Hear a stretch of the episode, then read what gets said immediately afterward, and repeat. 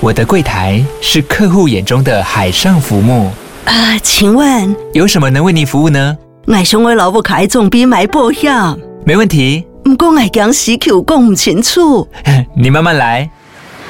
办您靠岸，台银人寿一直都在，以安心、可靠、诚信、稳健为本，尊重多元，关怀弱势。因为台银人寿，我不再漂流。以上广告由台银人寿提供。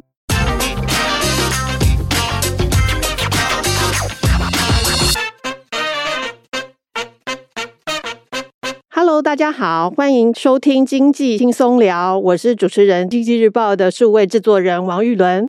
这次的节目主题呢，要聊一个最近超级爆红的话题 ——AI 聊天机器人。那其中最热门的就是 Chat GPT 这一个明星了。那我们台湾呢也宣布说要推出台版的 Chat GPT，这是为什么呢？我们今天呢特别邀请到了一个专家，华硕云端暨台智云总经理吴汉章 Peter，欢迎他来上我们的节目。那 Peter 可不可以跟大家打个招呼呢？各位听众好，玉人好，大家好。美国科技新创 OpenAI 在二零二二年。它的十一月三十号的时候推出了一个聊天机器人的版本，叫做 Chat GPT。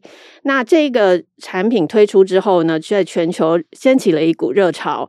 呃，虽然十二月它还更新过一强化的版本，那到一月的时候，很快速的，它的用户就突破了一亿人。那这个记录是非常的可观的。那也因为这样，很多人就上去使用对话，掀起了一波热潮。它的对话能力呢，是让非常大家。非常惊艳的，那也点燃了其他的科技巨头的一些跟进。不管是从微软或者是 Google，还有中国大陆的话，百度也宣布推出它要简体中文版的 ChatGPT。那本周呢，国国科会呢主委吴振中他也发表了一个谈话。他担忧呢，简体版的这个 AI 机器人会出现一些大陆的一些论论述偏见，所以呢，也宣布台湾不落人后要推出繁体中文版。这次呢，刚好邀请到的就是吴汉章 Peter，他呢刚好是在这一个 AI 运算算力平台上面的专家。那我也想说，邀请他来跟大家分享一下我们台版这个 ChatGPT 的一个呃准备，或者是有没有这个样的实力。那我们先从第一个开头了，希望说让读者听众呢都能够了解的是什么是 Chat GPT。所有的科技巨头都想要抢进这个市场，那为什么现在这么热？呃，我想说这个可不可以请 Peter 这边分享一下，您怎么看这件事情？好吧，谢谢玉伦。呃，最近真的是超热的了。好、嗯，这最近两个月，任何饭局会议，正式的、非正式的，好。过了一段时间，全部都会回到这个话题。好，那呃，这个各位的如果玩科技的，脸书几乎都被洗版到不行。也有这个，我们可以看到有人说这是这个 AI 的 iPhone 时代。好，就是这个产品出来，让大家终于知道原来 Smartphone 长这样。好，好，ChatGPT 出来，原来 AI 应该就是这样。好，就启动很多各行各业人的想象。好，然后 ChatGPT 本身又是大家可以早期啦。好，过去一段时间大家可以免费去试用，好，所以每个人都感觉到他对于自己工作中的差异。好，然后这个产业界各种分析都说这是新的时代 AI 二点零等等。好，所以的确是很热了。好，那 ChatGPT 它，我们就从它这个字眼来跟大家做介绍了。好，那 GPT 就是它的 AI 技术。好，我们讲大语言模型了。好，那技术用语。那 Chat 是它目前给使用者感觉到的互动界面，所以它就是一个各位也用过很多的聊天机器人。好，只是个聊天机器人在这个文字的产生，好，或者是在语义的理解，或是情绪的判读上，会让你觉得很惊艳。好，你可以透过它写诗，透过它写行销文案，透过它写程式码，哦，就你自己觉得自己好像没那么厉害的。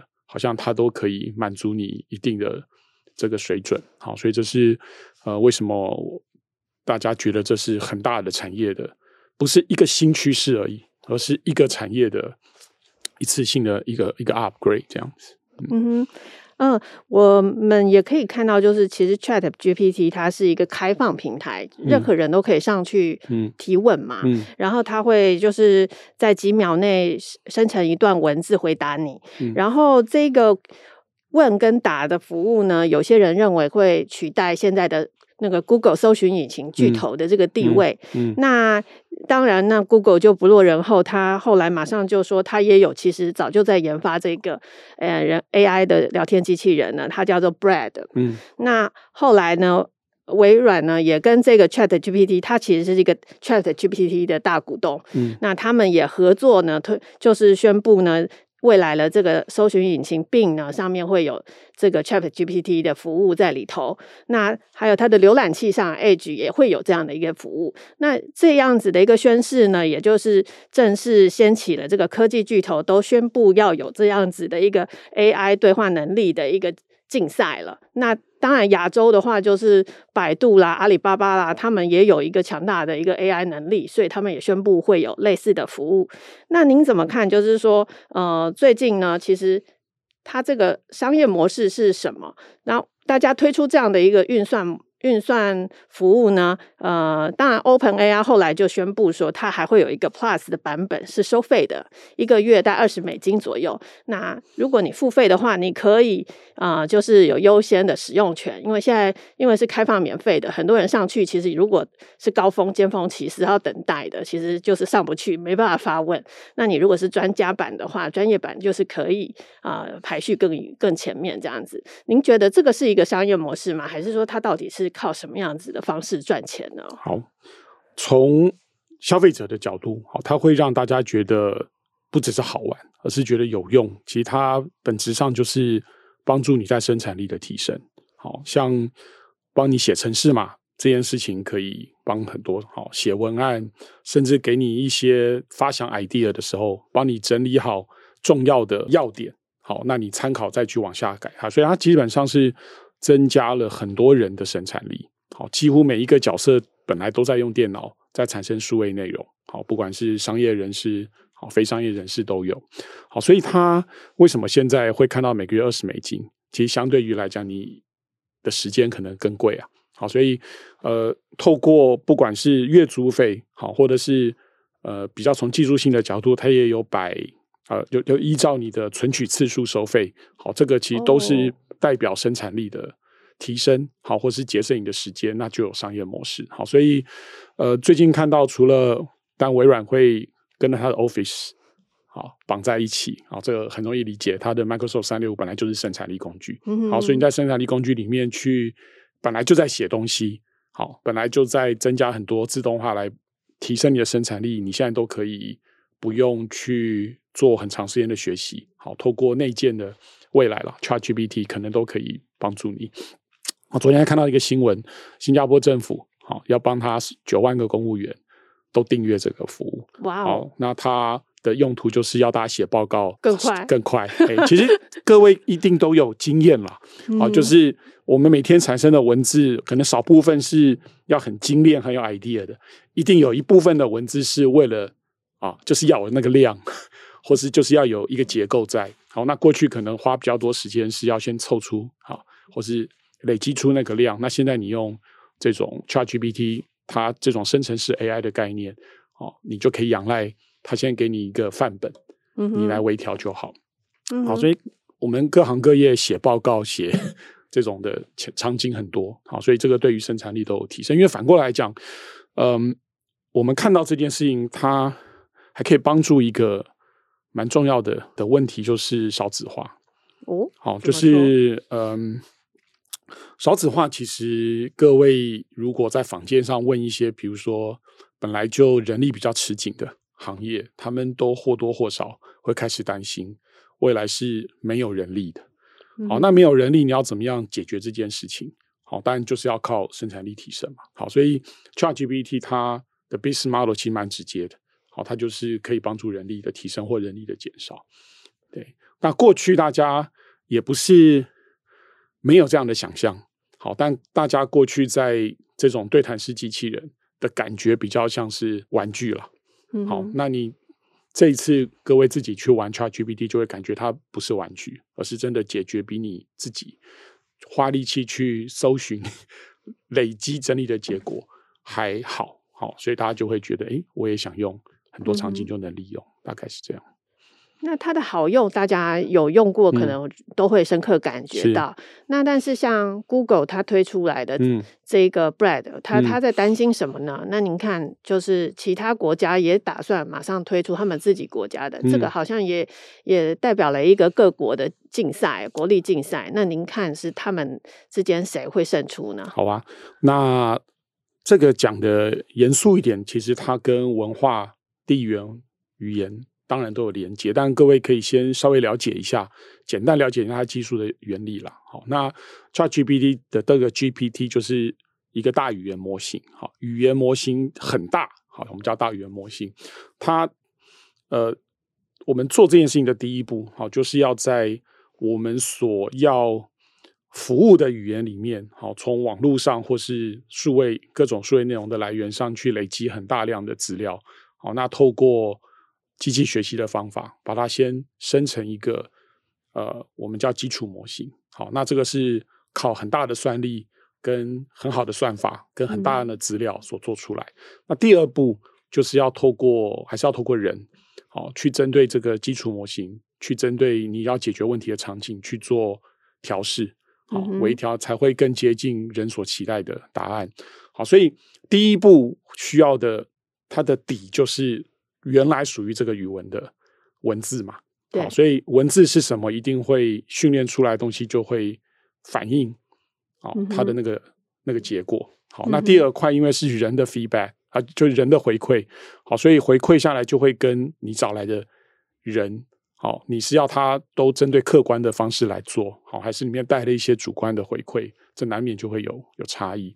我我我跳的举一个我我们最近研究有趣的例子哈。好，好，在 ChatGPT 本身，它并没有开放它的技术，嗯，好，它也没有 disclose，呃，就是没有去去揭露所有它怎么做的细节。好，但它有把它的方法论给你讲。在学术界有一个比较开放的技术，呃，叫 Bloom，好，也是很大的语言模型。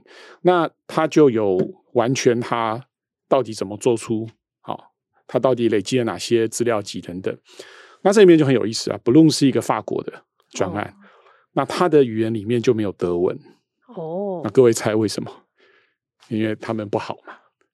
哦，好，就是就是关系不好。我 sponsor 的这个 project，我当然就会有我哦人为优先的优先性，对，嗯、或者是在 Bloom 这个 project 里面，中文也只有占零点零六帕。哦，也就是说，他其实更更想要先贴近欧洲、欧洲法国人他们人民的平常的，对、嗯、对，所以因为它的技术本质是这样，好，你要有很大量的原始资料，好，那这资料是从哪里收集，反映哪一些区域的人，他过去这么长的时间累积的资料，好，那当然就会跟这个机器人出来的表现会有相关，嗯，好，这是为什么会有不同的基础模型。会需要出来，好，那它其实反映的就是出钱的人都有他比较 pref，、嗯、就是他优先要去服务的对象。嗯哼，了解。那因为就是刚刚提到的，就是 ChatGPT 它有一个商业模式，嗯、然后各国也有它自己需要满足的，它的这个族群，他的需要的知识或者是想法的需搜寻需求，所以可能他们现在各国以至于科技巨头都有想要来抢进这个市场。嗯，那我也分享一下，在搜寻到的资料是说，OpenAI 预估今年就是推出 ChatGPT 的第一年呢，就会。赚取了两亿美元。二零二四年可以赚到十亿美元。那当然，他刚刚的这个订阅的服务出来之后，Peter 也有分享，就是新加坡啊，各国都可能会有这种大量订阅的服务，所以商机自然就形成了。那那可是，其实大家也在使用中发现了一些，诶，他有时候问答上会提供一些错误资讯的情况啊。那我们也接接着下来就想讨论一下，OpenAI 推的这个 ChatGPT 它的一个限制啊，极限在哪里？那呃。呃，除了出错之外呢，也发现说，其实要创造一个这样基础语言模型，其实要非常多的钱、金钱，还有数据啊，它运行的这个云端的费用，其实也是非常高的。也是也是为什么当初他会接受微软这个 Azure 的这个，就是因为他微软有 Azure 这样的一个云服务嘛，所以他就啊、也让他注资十亿美元这样子的一个情况。那就又烧钱，又需要就是啊、又容易出错。那你可以看。聊一聊，说 Peter 你怎么看？就是这样的一个 AI 机器人，它的一些限制，它为什么还是会出错呢？好，就是它技术本质是一个大语言模型。好，那语言模型可以想象中它是统计或几率的某种运算的结果。好，所以它不是靠人为推理，不是人的那种推理方式的生成语言。好，所以也有很多人在统计了哈，不管是 ChatGPT 或是未来不管 Google，你可能都有以目前来看，它有两成的。回答你会觉得错误或怪怪的，好，其实原因是它原来训练的原始资料里面所建立出来的模型，它由前面的文字去预测接下来文字的时候，它还是依照着它过去所收集到的语料所出来，所以中间就会有因为几率它自己连接的那种生成。好，那我们口语中有时候说这是这是一种幻觉了，就明明两个无关的东西把它接在一起，你就会觉得怪怪的。Oh. 对，所以，嗯、呃，就它没有办法取代，说的还是没有办法取代人。好，但它可以帮你节省很多你原来要做的范本，好，或者是你就是要有一个基础的这种、嗯、这种这种生产力的工作了。嗯，这是他为什么会我们讲的有错，或是觉得哎还是。有些地方会觉得怪怪的地方原因，嗯，所以姐就是他投入的语料，您的数据资料有一些可能不是很正确吗？或者是说，嗯，我不能讲正确与否了，因为它本来就是从数位世界里面爬下来的很多 raw data 哈、哦，所以那他是去建了一个很大、很超大参数的模型，所以我依照给他的文字，他去预测要的结果，它本身。我们把这个叫一种任务了哈，哦 uh, 那这任务本身就是一个一个几率的哦，或是 random 的，它中间还有一点 random 的选择，uh, 对，所以就你会觉得很厉害，好，但它还是有限制，嗯，对，因为它并不知道本质上的对错，它还是用你的语料所累积出来的知识所统计出来的下一个的结果。嗯哼，所以像呃像 Bing 推出来，就微软推出 Bing 的时候，也有一个测试，很开放大家来测试嘛。嗯嗯、那也有用户发现说，哎，这个 AI 机器人的回答有一些情感面的表现，嗯、比方说呃，就是我我喜欢你啊，或者是我希望你跟你老婆离婚、嗯、这种回应，嗯、那大家也都觉得非常的意外。您您觉得这个也是，就是他从这个推论上上个提问跟下面回答资料上面的一种。幻想吗？应该说一种观点了哈，就是我们去利用这种机器人，这机器人应该尽量是给你客观的，嗯，它只是补你知识，好，或是给你一个基础，它不要带情感，好，这是一个观点哈。所以如果你去问 ChatGPT 有一些比较敏感，好，它其实会会不回答，嗯，这是一种观点。但那当然，如果你真的让它去往那个地方去做训练，刚刚有讲，我们第一步是要用很大的资料算力算法。去做出一个基础模型。嗯、那第二块是要透过就是人为好人为的调试去强化这个它的表现的那一块，其实就是还是有人为的。嗯，对，就是文字的进去，文字的出来过程中是有人为告诉这个电脑这个该怎么好不好？好，那电脑知道了好不好，当然就回来去去改变它的，就就是微调它的模型。所以那边就会有人的因素再进一步跑进来。嗯，对，但。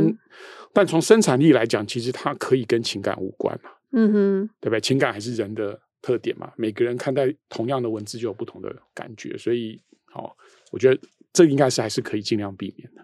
哦，那但是现在就会场景来看，有些有些论点会觉得说，嗯、那我们可能未来再发展下去，他们可能会有自主意识，或者像人类的情感，这样子的这样子的想法是对的吗？不论对错了。我觉得从它的技术本质来看，它就是会能够进行这种人的对谈式的的的，它是一种任务。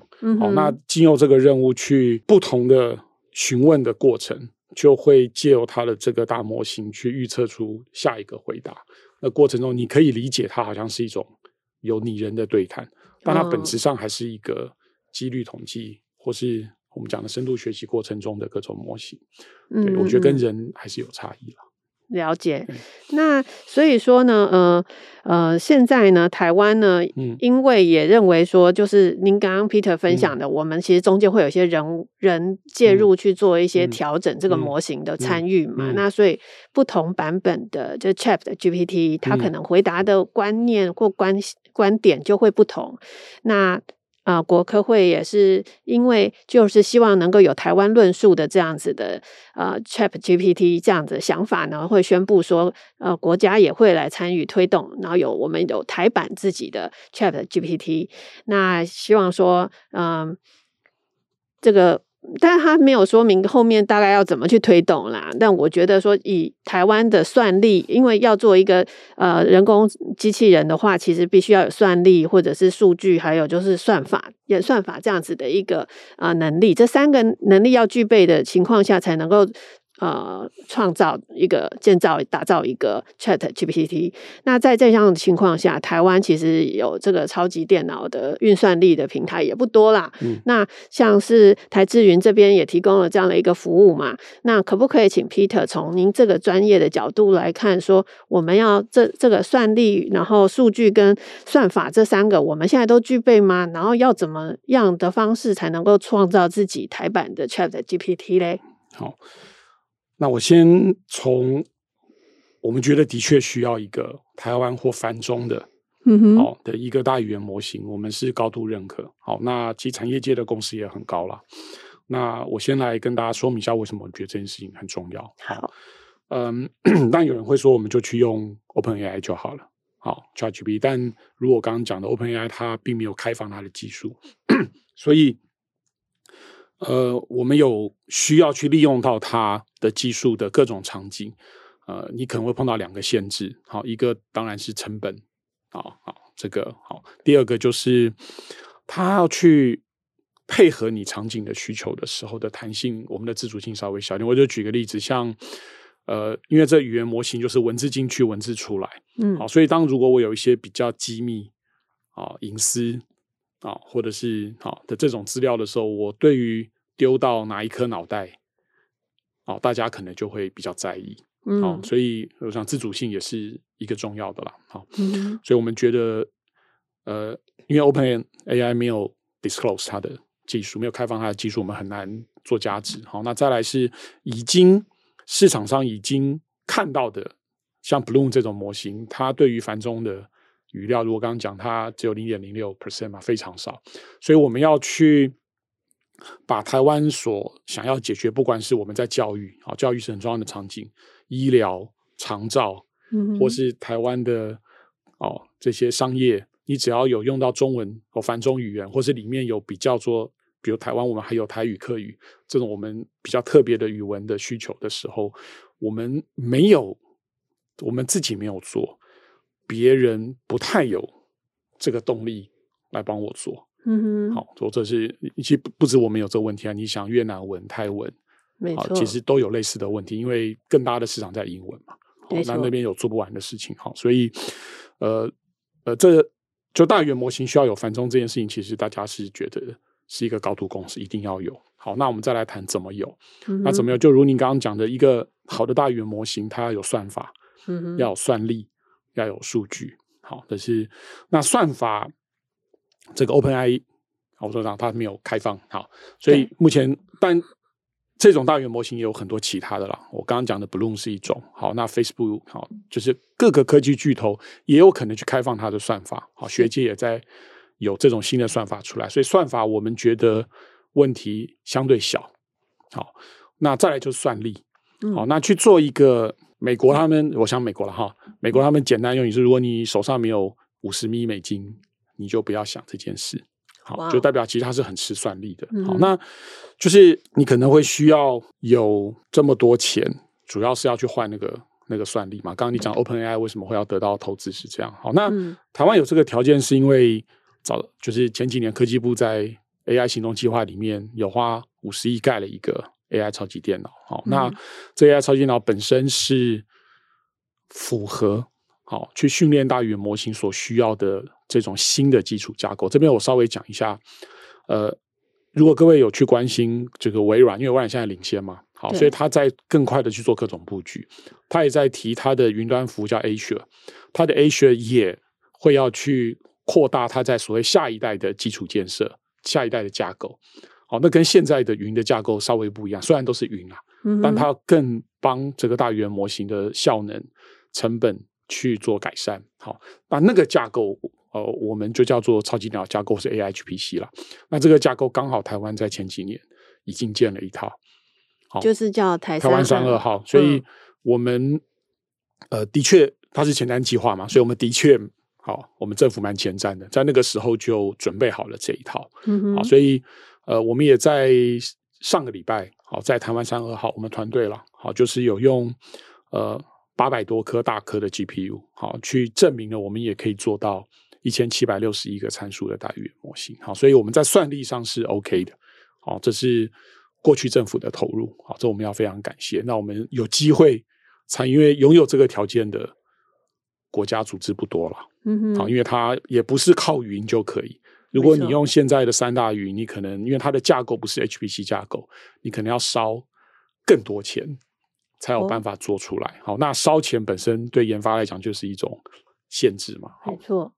那再来就是数据，那数据我觉得就是要讲的这个红一点的词，就是要公司合作，公司就是 PPP 啦，好，公司合作就是就是公部门跟私部门，好，要把比如说像今天在联合报嘛，好，像我们最近啊也可能会跟联合报买一些语料，就是是真的吗？真的啊，真的啊，因为我们需要好的语料，嗯那好的语料本来在媒体有，对不对？然后有一些在研究机构，有一些可能会需要。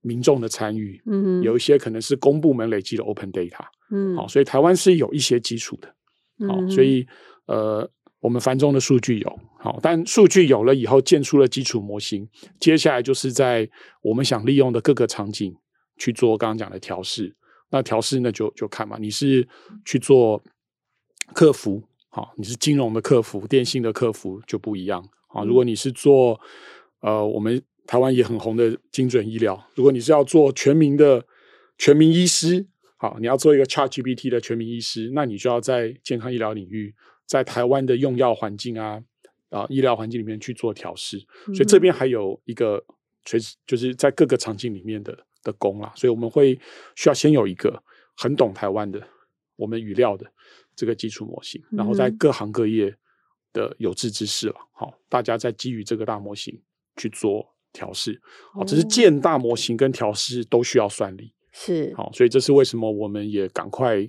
先把这一块补起来，好，要不然你要等啊，好像如果你不是去利用别人建好的算力，你自己要去建一个算力，可能动辄刚刚讲五十亿美金嘛，你就是十亿台币、二十亿台币，那几乎对台湾都不可能啊，你只是为了单一 project 去买这么大的电脑，嗯哼，对，所以我们是有不错的条件的。嗯，我们甚至都可以帮周围国家做哦。好，所以我们所谓的台版 GPT 啦，我们做出来以后，除了符合台湾本地的需求以外，它也是一个，也是一个对外的商机。就像我刚讲，因为这是各个文化、各个语言都会想要有属于自己好用的，不是别人做给你，就是要自己做。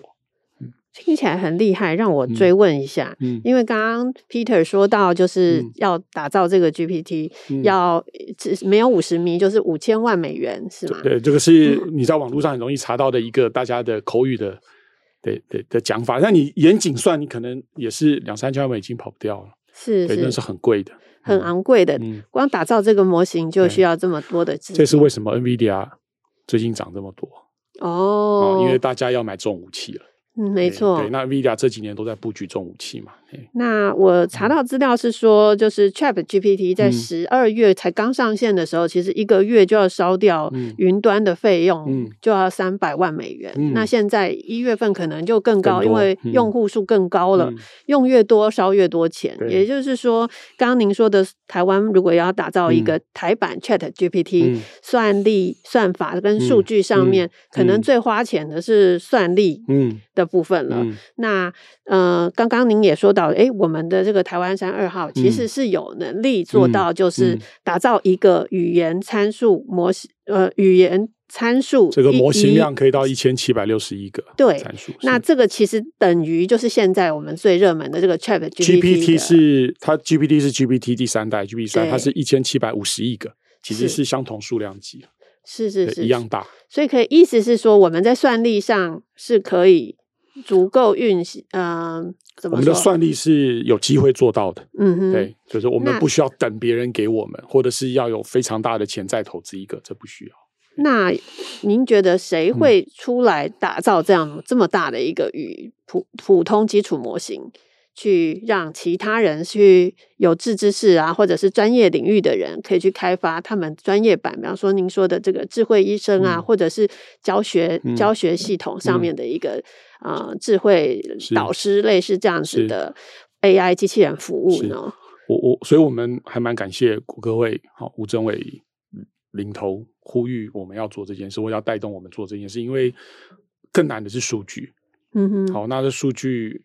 然后数据进来以后，经过算力有了基础模型，再做那个调试，这过程中，这刚刚讲的这个公司协作蛮难的。好，所以有政府带动，绝对会比只有民间厂商去促成好得多。这很有趣哦，台湾人比较喜欢宁为鸡首不为牛后。好，但大语言模型这件事情是大家有高度共识，自己做不来。嗯哼，好，这个是很少见。的 project 是大家先认输，自己做不来，一定要跟大家合作。Oh. 所以我觉得这是一个很好的公司协作的机会了。对，就是大家共同促成，也拿它的结果来做价值。哦，oh, 嗯、所以听起来是政府会做庄喽。所以我们也希望，哎啊，对啊，像你们很多文字嘛，你们就会是 part，就是联合报系一定是一个重要的。我们可能是语料的提供者，对、嗯、对，嗯，对。那你们是提供，你们已经有了，还是可以贡献更多？绝对会对于台湾有好的。这个大语言模型有影响，影响它的结果有很大的影响力。哇哦，感觉 Peter 知道很多哟。嗯，我们下一次还可以再邀请他来 分享一些新的进度。那希望大家一起促成啊！好，因为我们是很少见大家对于这件事情有这么多高度共识，而且都觉得自己做不来。嗯哼，好，所以这是非常适合政府带头，大家各自贡献自己的力量，来有一个结果分的用。嗯哼，嗯，那这个平台这个模型应该就会架在我们的台湾山二号。它从技术面跟大家报告一下哈，去生成这个，就去训练这个大语言模型本身要在超级电脑架构了。对，我想我想台湾山二号是目前应该就是唯一一套这么大的算力。好，那但训练完以后，我还要运行。那运行我们的术语叫推论嘛。好，嗯，那对于模大语言模型这种技术讨厌的地方。是它的推论也很耗损，嗯，很好。这是为什么？你刚刚讲的 OpenAI，它一个月耗这么多，是，是它的推论也很耗。也就是说，这个推论你也很难只是用你的 PC，用你的啊、哦，就是一般的装置就能跑得动，所以它也会需要云啊，需要算力哈、哦。所以，呃，所以那个推论本身呃也有可能可以受益于哦国家之前建的这个台湾上的超级电脑，但。但想象空间很大了，因为台湾在这个系统啊，这个优化这些本来就是我们的强项。好，所以等到这个模型或算法我们熟熟悉以后，我们也有可能利用台湾这么强的工程实力，往优化到甚至往半导体 chip 走。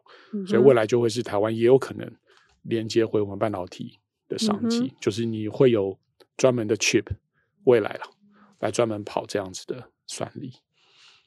感觉台智云在里面一定是一个重要的角色。我们希望扮演扮演很好的贡献者了，对，嗯，因为我们毕竟是跟政府合作去商转这个平台，好，但希望呃能够互补，好，就是有国家能够带领的，那有促成以后，我们往下继续用商业角度去整合更多伙伴，好，去把它透过商业化去增加效率的地方。嗯，我也在确认，让读者、听众能够听清楚一下，就是台智云它本身是一个算力的平台提供者，嗯、是。它并不是一个语言模型的。呃，开发者对对嘛，他是会跟欢迎其他的开发者或者是政府一起来合作，大家公司一起合是公家机构跟民营机构一起合作去打造一个台版的 GPT。那这样 Chat GPT，那这样的情况下的话，那需要的算力其实就可以透过这个平台来提供，不管是啊模型的打造，或者是后面未来就是应用服务上推论部分的一个服务。对。嗯哼哼，因为呃，大家现在看到 AI 这么厉害，好，就有一批人开始来担心，他会不会 do evil，就是做坏事，或者是不知道他为什么是这样，好，所以总是有一些场景会很在意你最原始的语料是从哪里来，你的调试过程是怎么做，呃，这些事情是也只有我们刚刚讲这种国家型的计划才有办法帮我们留下这个基础了，然后如果我们都用别人的，不管是哪一国的。我们都很难知道那个过程，我们只能用这个结果而已。那最后还要问一个很难的问题，就是您看我们现在台湾的能量，还有就是民间的意愿，我们台版的 Chat GPT 什么时间可能会问世呢？哎，我们就努力做这个政委给我们，就是政委他希望年底嘛，哦，我们就一起努力，就跟着政府来往下做就是了。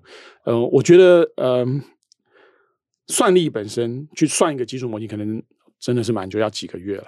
嗯哼，就是一直算一直算，要算几个月，但资料的整理本身更重要。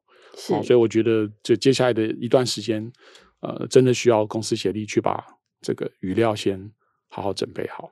哦，所以我们台湾现在的状况，还要先把语料的收集、整理、清洗这些做好，所以再来才是运模型的建造。你没有，而且那个语料的选择本身就会影响你最后这个基础模型的表现嘛。哦，对，你的语料是来自于，比如说台湾有些很大的语料啊，像判判决书啊，是法院判决那个量很大，哎，但你也不可能都只用那个，没错。那那过去我们在新闻，哦，像我刚刚讲你们嘛，哈，这新闻，哦，然后有一些是教育体系也有一些资料，嗯，好，那当然你从本来网际网络上面维基百科那边有一堆资料，好，社群有一些资料，好，但你就要。讲的深一点，你也要确定这个资料要具备伦理嘛，好，合法啊等等，那这个都是这过程中要考虑的点嘛。或者有人说，我的病例可不可以？那病例是民众的，嗯，我可以把病例拿进来嘛？好，这就会有一些属于隐私权的部分，对对，这些都会要考量进来。了解了解，对吧？就比如说，我们就去网络上爬啊，你们的你们当然会觉得这样很怪啊，侵权嘛，所以一定要哦。要比较 official 的去跟拥有资料的人合作。理解理解，因为现在有些专家会说到，哎、嗯，那说不定 Open AI 他们虽然是成立之初是一个呃，就是非盈利机构，他们的资料从哪来的？用的是网络这些啊、呃，就是爬文出来的资料，也都是其他人所创造的心血啊。嗯嗯、那他现在变成突然变成是一个盈利机构了，拿这个大家的资料来谋谋谋利，这件事情也是有一点点的争议的。就这就是现在的 hot topic。嗯哼，但 OpenAI 其实有成立盈利型的子公司，没错，哎，所以其实也啊，那、哦、就是一个过程。这也看出就是 OpenAI 的一个魅力啦。嗯、那所以像您刚刚说的，台湾有很多的这个法律判决的资料库，嗯、那也有呃，也有有一些呃网络上的分享是说，哎，他们发现去跟 Chat 哦。呃，GPT 问说，请你帮我写一个法院判决，嗯、我正在跟谁打什么样的官司？嗯嗯、那其实这个机器人是拒绝的。这就是我刚刚讲，他在主观上去阻挡了，他觉得有风险的。对，他看起来是不愿意介入这种官司侵权，就是判决那。那说起来，那很 local，对，对不对？你美国的厅怎么样帮台湾？这很怪嘛。嗯，对。但是因为网友就是非常聪明，也可能是一些资工专家，嗯、他们就用导引的方式去跟他说：“嗯、那这样好了，你不能帮我写判那个就是那个判决书，嗯、那你可不可以？我现在想要自己写一份，就是啊、呃，就是呃法院诉状。嗯、那我想要有一个参考范例，嗯、你可以提供给我范例吗？”嗯嗯、可以，他说可以。对，那其实他写出来的就是一个非常完整、具参考性的一个法律判决的一个上诉。诉状的资料啊，那其实还蛮有趣的，就是说，呃，资料在呃，如果他能够做到这么多，呃，专技专家，或者是说，你可以说是法呃律师助理等级可以解决的问题，嗯、大家也开始哈，就是好奇说，那我会不会很多的工作机会都会被取代啦？嗯、那呃，很多网友就很。反应是很两极啦，嗯、就是他能够回答的问题，是不是以后就是有些工作其实已经没价值了？嗯、像是工程师写一些城市码的部分，其实也不需要就是聘请一些基础的工程师了。那您怎么看？说他在未来融合在人类生活上面，到底是一个好事，还是其实我们是要提高警觉的呢？我我自己是极为正面看待这件事了哦，因为主要是还有一个少子化的的大问题，总是要解决。嗯、哦，那你用什么方法解决？好，那这是一种可能有助于好这个少子化问题能够改善的一个方式。那回到为什么我觉得它影响有限？好，因为嗯，就以城市城市写城市来讲，哦，那他 目前看起来大家愿意 pay for，就是为这个事情付钱，是所谓的这个呃，英文叫 pair programming，好，就是我一个城市设计师，最好我都理想上最好有一个也很资深的城市设计师跟我一起写，嗯、我写出来的城市嘛，有人帮我看，好，出错、纠正、嗯、引导，好，嗯，但不可能大家这么有钱，嗯，每个好都配一个嘛，对，所以现在很红的那个 Copilot 这样子的，也是类似 ChatGPT 这种服务，它是付费的，哦，它就是，好，它算是工程师的一个一个好朋友，好，跟你一起面对你的 code，嗯，好，所以它并没有取代原来这个城市设计师，而是帮助了城市设计师的 quality 变好。嗯，那会不会真的取代非常 trivial 啊？就是最简单的 work？